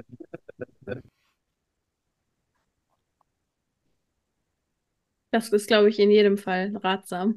Hattet ihr denn, wenn ich fragen darf, Thorsten und Jörg, in euren ähm, Erfahrungen in diesen Gruppen auch mit Menschen zu tun, wo ihr gemerkt habt, dass deren Überzeugungen sich auch eben auf eine aus eurer Sicht auffällige Art von denen der anderen unterschieden? Also die zum Beispiel den Eindruck hatten, dass Sie selbst im Zentrum einer Verschwörung wären, dass Sie selber zum Beispiel abgehört würden oder dass Ihnen Gedanken so. eingegeben werden oder ähnliches? Also weniger, weniger in, weniger in Gruppen, also weniger direkten Kontakt, aber solche Leute ähm, laufen einem natürlich im Internet über den Weg. Mhm. Ne? Ähm, ähm, Menschen, die davon überzeugt sind, dass ausgerechnet sie abgehört oder mit Mikrowellenwaffen beschossen werden oder dass der Geheimdienst hinter ihnen her ist, die das dann auch teilweise auf ihre eigenen, die dann da eine Facebook-Seite aufsetzen, das da thematisieren, einen Blog haben, mitunter auch Spendengelder sammeln oder eben das Ganze in die Richtung drehen, dass sie sich als eine Art Guru äh, darstellen ähm, und äh, dann natürlich aufgrund dessen Gurutum natürlich irgendwie höhere Mächte hinter ihnen her sein müssten ähm, ich will jetzt keine Namen nennen, aber es gibt da auf Facebook einige. Ähm, es, es, es, gibt da einen, der sich auch relativ prominent macht, äh, den kann man, glaube ich, durchaus nennen, Geistheiler Sananda. Zum Beispiel, äh, der kommt der, mir eben auch der, mit als erstes äh, in den Sinn. Wirklich ganz das, klar das Dinge so auch auf sich bezieht und zudem kommen ständig Außerirdische hin und irgendwelche Dämonen, die, die mit ihm reden wollen. Und, genau, äh, genau. Oder nehmen wir Axel Stoll, ich glaube, das ist auch so ein typischer Vertreter. Hm ne, der, ähm, der da reinfällt. Ähm, also die hat man schon, aber persönlich hatte ich mit solchen Leuten nie zu tun und habe mich auch in meiner Zeit, als ich an, äh, an so ein bisschen daran geglaubt habe, habe ich mich von solchen Leuten ferngehalten, ähm, weil ich da schon eben auch immer noch so eine gewisse Art Fanatismus erkannt habe und gemerkt habe, dass die sich ähm, verrannt haben dass sie sich vielleicht auch eben ein Stück weit zu ernst nehmen. Ähm, da, da war ich auch eben immer so eher so, also die Erzählung ist ja ganz oft eben, dass die Menschheit zumindest größtenteils dezimiert werden soll, weil sich weniger Menschen leichter ähm, kontrollieren lassen. Ähm, da ist ganz oft die, die Rede von zwei Drittel der Menschheit soll dezimiert werden. Und das war sowas, ne, da wird man, also ich habe mich da eher als Gruppe an, angegriffen gefühlt. So. Und ich hatte dann auch eher Angst um, um äh, meine Verwandtschaft oder um gute Freunde. Ähm, Wir haben dazu eine ganz gute, dann eben, ganz gute dass die dann eben dabei äh, hinten runterfallen und äh, sowas nicht überleben würden. Wir haben dazu eine ganz gute Frage aus dem Chat von, von Terrorkrümel äh, 12010. Ähm, da wurde verwiesen auf einen Fall äh, von, von jemandem, der äh, eben tatsächlich auch so in so einer Guru-Rolle war, äh, mehr bei den Querdenkern beziehungsweise bei den QAnon-Anhängern ähm, und dann halt äh, mit einer wahnhaften Störung diagnostiziert worden ist. Aber dessen Anhänger tragen das weiter. Das heißt natürlich nicht, dass die Anhänger, äh, genauso wie jetzt die An äh, Anhänger von anderen, die, die sich so in, in den Mittelpunkt gestellt haben, dass die alle dann eine wahnhafte Störung haben, sondern es kann durchaus sein, dass jemand mit einer psychischen Störung eben äh, in so eine Guru-Rolle tritt und dem dann aber Leute folgen, die eben nur auch mhm. diesen Aspekt seiner Persönlichkeit eben kennen und das als irgendwie als, als besonders schlau wahrnehmen ähm, und dem folgen, die aber selber natürlich völlig normal sind. Also äh, mhm. natürlich dann nicht in dem resultierenden Verhalten normal, aber halt psychisch unauffällig eigentlich. Ja, da gab es doch diesen einen, ich weiß nicht, ob er sich Kolonel oder Leutnant oder was auch immer genannt hat, der dann irgendwelche Todesurteile ausgesprochen hat. Ich glaube, der ist damit gemeint. Ja, genau. Ja, denn ähm, bisher andere noch Fragen? Weil ansonsten hätte ich noch an Jörg eine Frage. Ähm, nämlich, ich habe ja gerade auch schon Thorsten gefragt, wie würdest du denn beschreiben, was hat in deiner Geschichte dazu beigetragen, dass du dich nicht in diesen Glauben verrannt hast, in den dann andere so reingerannt sind? Oder hast du da eine Erklärung für dich? Hm, ja, gerade, du, du meinst äh, in Bezug auf Chemtrails konkret, ne? Ja, total. Ja, also es war, also als Planespotter, ich hatte mich ja schon lange mit der Materie auseinandergesetzt und insofern war das schwer, da einzuverfallen, denn Ah, okay, du würdest sagen, dass du da ähm, aufgrund des Wissens quasi gesehen hast, dass das für dich unplausibel erschien im Prinzip, oder? Ja, also es war einfach Selbstverständlichkeit, das gehörte dazu. Ne? Aus, aus dem Triebwerken kommt, kommt, äh, mhm. äh, kommt halt Feuchtigkeit raus, äh, trifft auch die warme Luft, es gibt mhm. Verwirbelungen mit, mit Unterdruck, Druckabfall und so weiter. Das gehört halt alles dazu. Und insofern äh, konnte man eigentlich nicht auf diese äh, Aussagen von damals noch zumal, das waren ja weniger als heute, einfallen.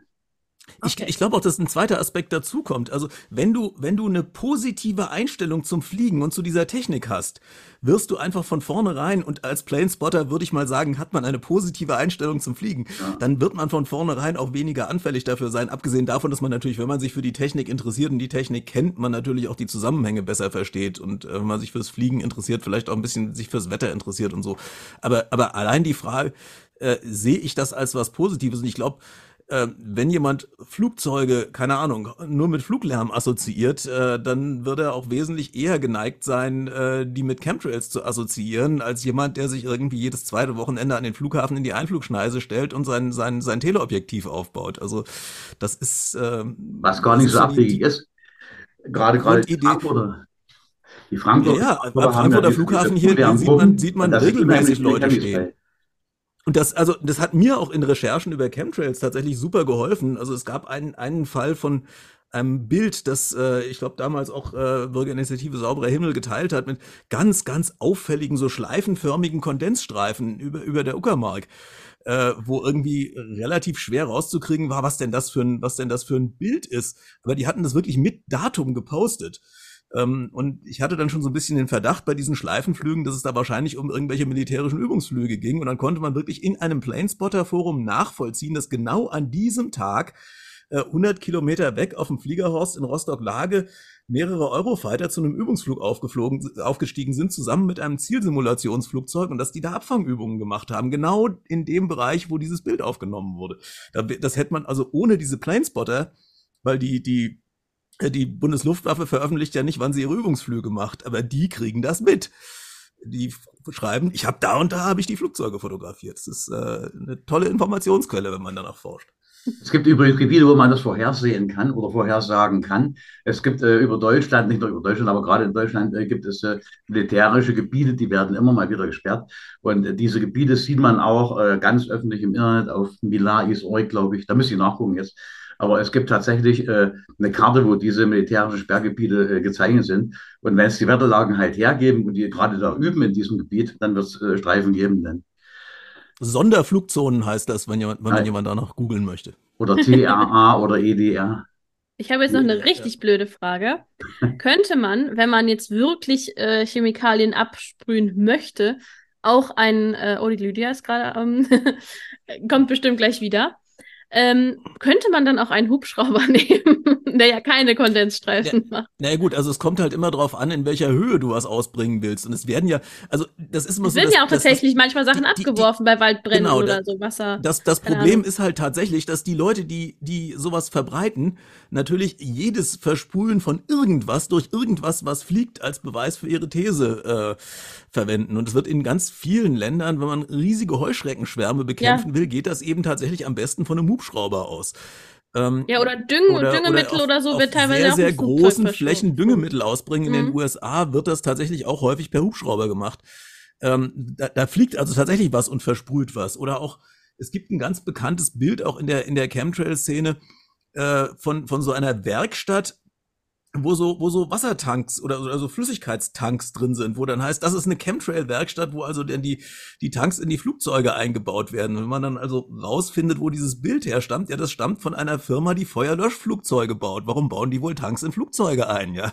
Ähm, aber das, das geht dann halt alles durcheinander. Oder auch wenn man Bilder sieht von Feuerlöschflugzeugen, die halt, die halt dieses, äh, dieses Löschmittel, also in, in Deutschland wird da ja meistens mit Wasser äh, äh, äh gelöscht aber es gibt halt auch äh, als Löschmittel, ähm, äh, ich, ich weiß jetzt nicht mehr, was es für ein Salz ist. Es ist tatsächlich, es ist, es ist ein Salz und das wird, ähm, damit, einfach damit der Pilot sieht im zweiten Anflug, wo er schon war, äh, mhm. äh, wird das mit Eisenoxid rot gefärbt. Das heißt, dann sieht dann diese Flugzeuge, die diese großen roten Wolken hinter sich herziehen, wo, wo dann Leute sagen, oh, da wird aber ganz übel gesprüht. Ja, da, werden, da wird einfach dieses Löschmittel ausgebracht. Ähm, das ist irgendein Sulfat. Ich meine, also, das Leadplane. Leadplane, Führungszeug. Genau, und, und dieses, dieses Löschmittel wird halt, wo also mit chemischen Löschmitteln gearbeitet wird, wird das in der Regel halt irgendwie angefärbt. Äh, mhm. Am einfachsten, wie gesagt, mit, mit, mit Eisenoxid. Äh, das ist äh, harmlos und es ist ganz markant rot und dann sieht man halt, wo man schon war. Ja, und das ist ja auch ein Geoengineering, was auch zu begrüßen ist tatsächlich. Ja, Ge Geoengineering würde man nur sagen, wenn es halt, wenn's halt wirklich Klar. ein ganz großer Maßstab ist. Mhm. Also, eher ähm, der Waldbrand ist ja auch schon eher Geoengineering. In dem Hinsicht, genau, ja, also, Menschen ja, da fehlt da der Vorsatz. Aber das ist jetzt eine philosophische Diskussion, glaube ich. Ja, ja. Zum, zum Geoengineering über Vorsatz. Vorsatz ist ein Definitionskriterium. Äh, übrigens auch, also, äh, Hubschrauber also, können auch Streifen erzeugen, das, das, das, auch. Alles, alles, was das irgendwie Auftrieb hat, äh, kann Kondensstreifen erzeugen. Mhm. Das Entlauben im, im Vietnamkrieg, äh, was, was äh, die Amerikaner da gemacht haben, das könnte man tatsächlich als, als Geoengineering und auch zu einem militärischen Zweck betrachten. Also weil da wird, wird wirklich großflächig äh, die, die, die äh, äh, Vegetation und damit letztlich die, die Beschaffenheit äh, äh, von, von Landschaftsteilen verändert und das absichtlich und zu militärischen Zwecken. Also das würde eigentlich dieses Kriterium erfüllen, ist interessanterweise wird ganz selten in dem Kontext erwähnt. Äh, viel eher dieses, äh, dass, dass die eben da mit Silberjodid irgendwie versucht haben, zusätzlichen Regen auszulösen, was sehr, sehr viel weniger letztlich mhm. erreicht hat. Also meines Wissens nach nutzen wir bei der NWO die Hubschrauber nur für Entführungen. Also brauchst du keine Gedanken zu machen. Gibt es denn etwas, äh, was ihr beide, also Jörg und Thorsten, meint, was noch vielleicht wichtig wäre, auch für Menschen, die vielleicht gerade anfangen, in solche Foren zu gehen und sich da umzuschauen und äh, was die vielleicht wissen sollten, um da vielleicht nicht abzudriften? Ähm, also generell, man sollte es nicht übertreiben. Das ist das, was ich auf die harte Weise lernen musste. Man sollte nicht in den, in Anführungsstrichen, nicht in den gleichen Fanatismus verfallen und 24-7 in diesen Gruppen sein ähm, sondern man sollte da einen gewissen Abstand wahren. Ähm, ich, also ich würde es eigentlich, ich würde es einfach nicht mehr machen. Ich, ich sehe es mittlerweile eher als verlorene Lebenszeit an, mich in solchen Foren aufzuhalten, leider, ähm, weil Gegenrede eigentlich verpufft, wenn man nicht sowieso sofort gesperrt wird. Es mag manche Menschen geben, die das lustig finden, da rumzutrollen das sei ihnen überlassen. Hm, vielleicht hilft es ein bisschen, die Leute zwischendurch auch mal daran zu erinnern, dass es außerhalb ihrer Bubble noch was anderes gibt. Aber das, also für mich ist es nichts. Aber ähm, das wäre mein Tipp. Ähm, wenn man sowieso schon sich in Dinge gerne reinsteigert, dann sollte man es sich vielleicht zweimal überlegen, ob man sich das ans Bein binden möchte. Mhm. Okay. Ja, ja. Früher war es ein bisschen einfacher. Früher haben wir gesagt, ähm, gerade jetzt bei, dieser, bei diesen Chemtrail-Märchen, man könnte im Physikunterricht zum Beispiel konkrete Beispiele verwenden, die den Himmel betreffen, um so vorzubeugen, dass die Leute äh, diesem Märchen verfallen. Aber mittlerweile ist es natürlich sehr, sehr umfangreich geworden, sodass es wahrscheinlich dann ähm, nicht mehr so möglich sein wird. Äh, wichtiger ist aus meiner Sicht, dass man wissen muss, man kann nicht alles wissen, es wird einen Mangel an Kenntnissen geben, aber man muss wissen, wie man durch methodische Kompetenz diesen Mangel an Wissen ausgleicht. Ja, wie auch immer, das, äh, das sollen dann die. Fachleute machen. Ja, ja. Oh, also, ich habe noch eine, eine schöne, äh, nein, Lydia, du darfst natürlich zuerst. Ich wollte sagen, ähm, genau, ist die Frage, ob wir noch Abschlussfragen haben aus dem Chat in der Tat. Ich glaube, Holm und ich sind ziemlich up to date geblieben mit den, mit den Fragen. ähm, ich hätte noch eine schöne saisonale Frage. Ist natürlich ein ist eine Quatschfrage. Ähm, und zwar ein Schlitten, der von Rentieren und Elchen gezogen wird. Ähm, und wo ein Weihnachtsmann oder ein Christkind drauf sitzt, könnte man, könnte der auch Chemtrails versprühen aus seinem Schlitten raus? Würden das auch. Könnt, könnte er zumindest nicht unbemerkt, weil die NASA das ja äh, in der, in der Weihnachtsnacht äh, immer postet, wo er gerade unterwegs ist. Insofern, ja. Stimmt. Also. Das wäre, das wäre ungeschickt. Nein, war eine Quatschfrage. Haben wir denn noch tatsächlich richtige Fragen? Scheint nicht der Fall zu sein. Okay. Genau, ihr habt ja gesehen, ich war heute nicht zu Hause. Ich bin hier in einem Hotel unterwegs und sorry, dass ich zwischendurch mal rausgeflogen bin, aber ja, war auf jeden Fall schön mal wieder dabei zu sein und vielen Dank auch an unsere Gäste. Ich habe auch wieder eine Menge dazugelernt. Ja, wir haben wir, glaube ich, alle. Ebenfalls, Dankeschön. Ja, sehr viel Spaß ja, da auf jeden Fall danke, dass ihr da wart. Wir wollen natürlich nicht, äh, nicht den Stream beenden, ohne ähm, euch äh, Lust aufs nächste Mal zu machen. Das ähm, ist in äh, zwei Wochen am 18. Und wenn ich mich recht erinnere, hat es ganz entfernt was mit meinem Beruf zu tun. Äh, Holm, liege ich da richtig?